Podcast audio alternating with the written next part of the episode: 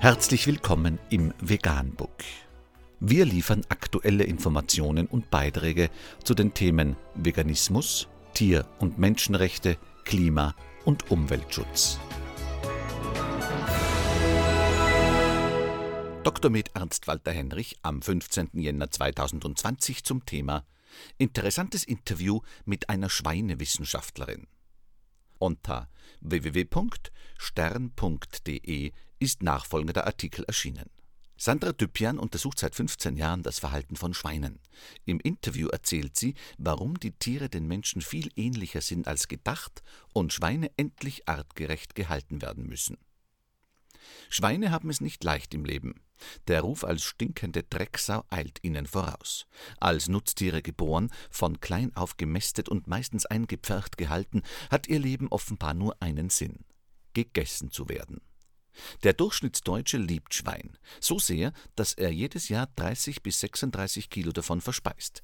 60 Millionen Schweine landen jährlich auf der Schlachtbank, 13,5 Millionen im Müll, weil sie zu krank oder verletzt sind, um geschlachtet und gegessen zu werden.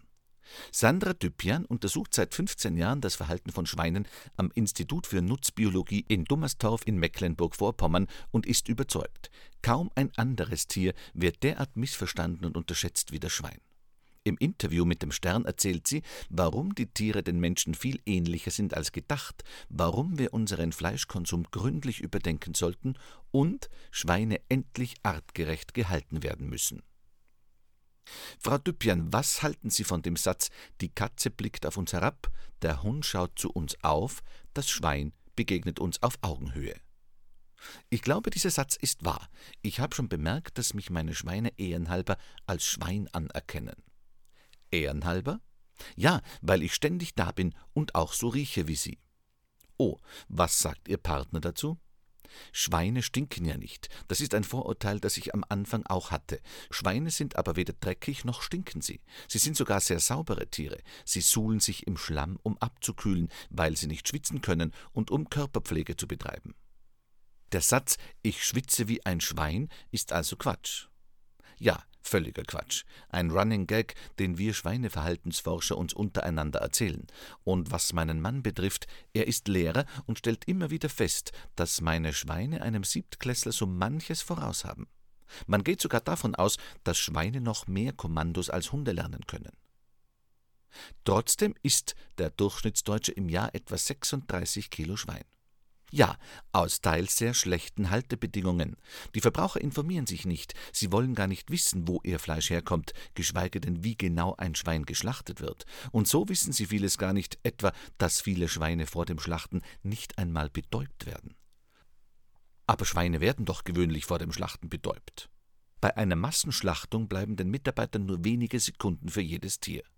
Eine Betäubung funktioniert aber nicht immer beim ersten Mal. Das habe ich selbst miterlebt, als ich bei einer Schlachtung dabei war. Wir mussten die Schweine dann nachbetäuben. Das ist in der kurzen Zeitspanne an den meisten anderen Schlachthöfen aber nicht immer möglich. Wie läuft eine Schlachtung genau ab?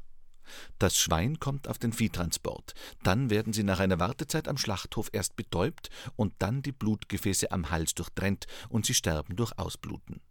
Schon während des Transports zum Schlachthof befinden sich die Tiere in einer extremen Stresssituation.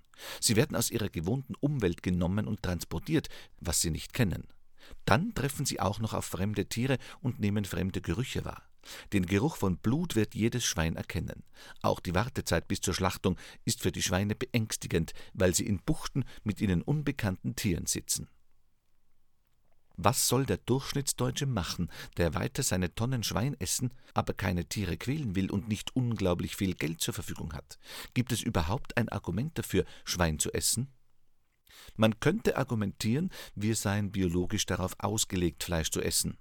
Es gibt keinen Veganer, der keinen Vitamin B12-Ersatz braucht. Trotzdem müssen sich die Verbraucher klarmachen, dass sie nicht informiert sind. Einige denken, es genüge Biofleisch zu kaufen. Aber Bio bedeutet nicht primär Tierschutz. Auch hier können Verbraucher nicht sicher sein, wie die Tiere geschlachtet werden. Bio bedeutet nur, dass die Tiere mehr Auslauf und Platz hatten. Besser ist es, sich an Tierwohl-Label zu halten, wenn man Tierwohl kaufen möchte. Verbraucher machen sich viel zu wenig Gedanken über das Fleisch, das sie essen. Ich vergleiche das immer gern mit dem Kauf eines neuen Smartphones. Da informieren wir uns wochenlang, welches das Beste ist und ob sich der Preis lohnt. Wie wenig sich die meisten von uns hingegen über das Fleisch informieren, das sie essen, ist paradox. Wie kann es sein, dass auch gebildete Menschen oft schlecht über Fleisch informiert sind? Das versuche ich seit Jahren herauszufinden. Über bestimmte Sachen möchte die Branche natürlich auch nicht gern informieren, wie etwa darüber, dass männlichen Ferkeln bisher ohne Betäubung die Samenstränge durchtrennt und die Hoden entfernt werden, damit sich der Ebergeruch nicht auf das Fleisch überträgt. Gäbe es jetzt keine Gesetzesänderung, wüssten das wahrscheinlich noch immer viele nicht. Als mein Chef einen Versuch mit betäubungslos kastrierten Ferkeln gemacht hat, hat er Mails bekommen, wie wir das denn machen könnten. Wir mussten erst mal darauf hinweisen, dass das die gängige Praxis ist. Es gibt viele Dinge in der Tierhaltung, die dem Großteil der Bevölkerung nicht klar sind. Es wird dann gesagt, Alternativen seien vom Verbraucher nicht gewünscht. Aber wenn man den Verbraucher vernünftig informieren würde, würde sich wohl niemand dafür entscheiden, Tiere unnütz zu quälen. Und doch kaufen viele, die sich auch Besseres leisten könnten, billiges Discounterfleisch. Natürlich ist es auch ein psychologischer Selbstschutz, dass sich einige nicht genauer über dieses Fleisch informieren. Ich kann nachvollziehen, dass man nicht bei jeder Mahlzeit ein schlechtes Gewissen haben und darüber nachdenken möchte, dass das auf dem Teller mal ein Tier mit einer gewissen Intelligenz und einem Gefühlsleben war. Essen Sie noch Schwein?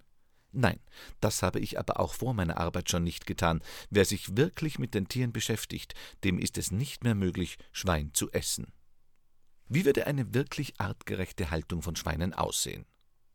In der freien Natur würden Schweine ihre Umwelt strukturieren, eigentlich ganz ähnlich wie Menschen. Es würde eine Futterecke geben, einen Ruhebereich und einen Bereich zum Spielen. In den Mastbetrieben haben die Schweine gar keinen Platz dafür. Wenn ein Schwein in einer kleinen Bucht aufwächst, ist es das gewöhnt und man gewinnt nicht unbedingt den Eindruck, dass es ihm schlecht geht. Doch wenn man demselben Schwein Auslauf lässt, beginnt es auf einmal neue Verhaltensweisen zu zeigen, Laufspiele zu machen und mit dem Schwanz zu wedeln.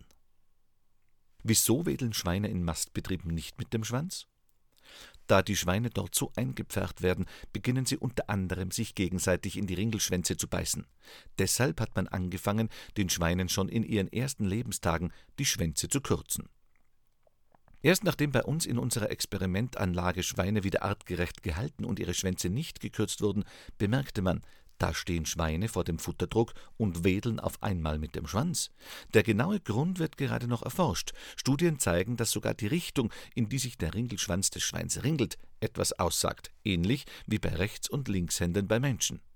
Die Ergebnisse zeigten auch, dass sich die Schweine anders verhielten, je nachdem, ob sich der Ringel nach rechts oder links drehte.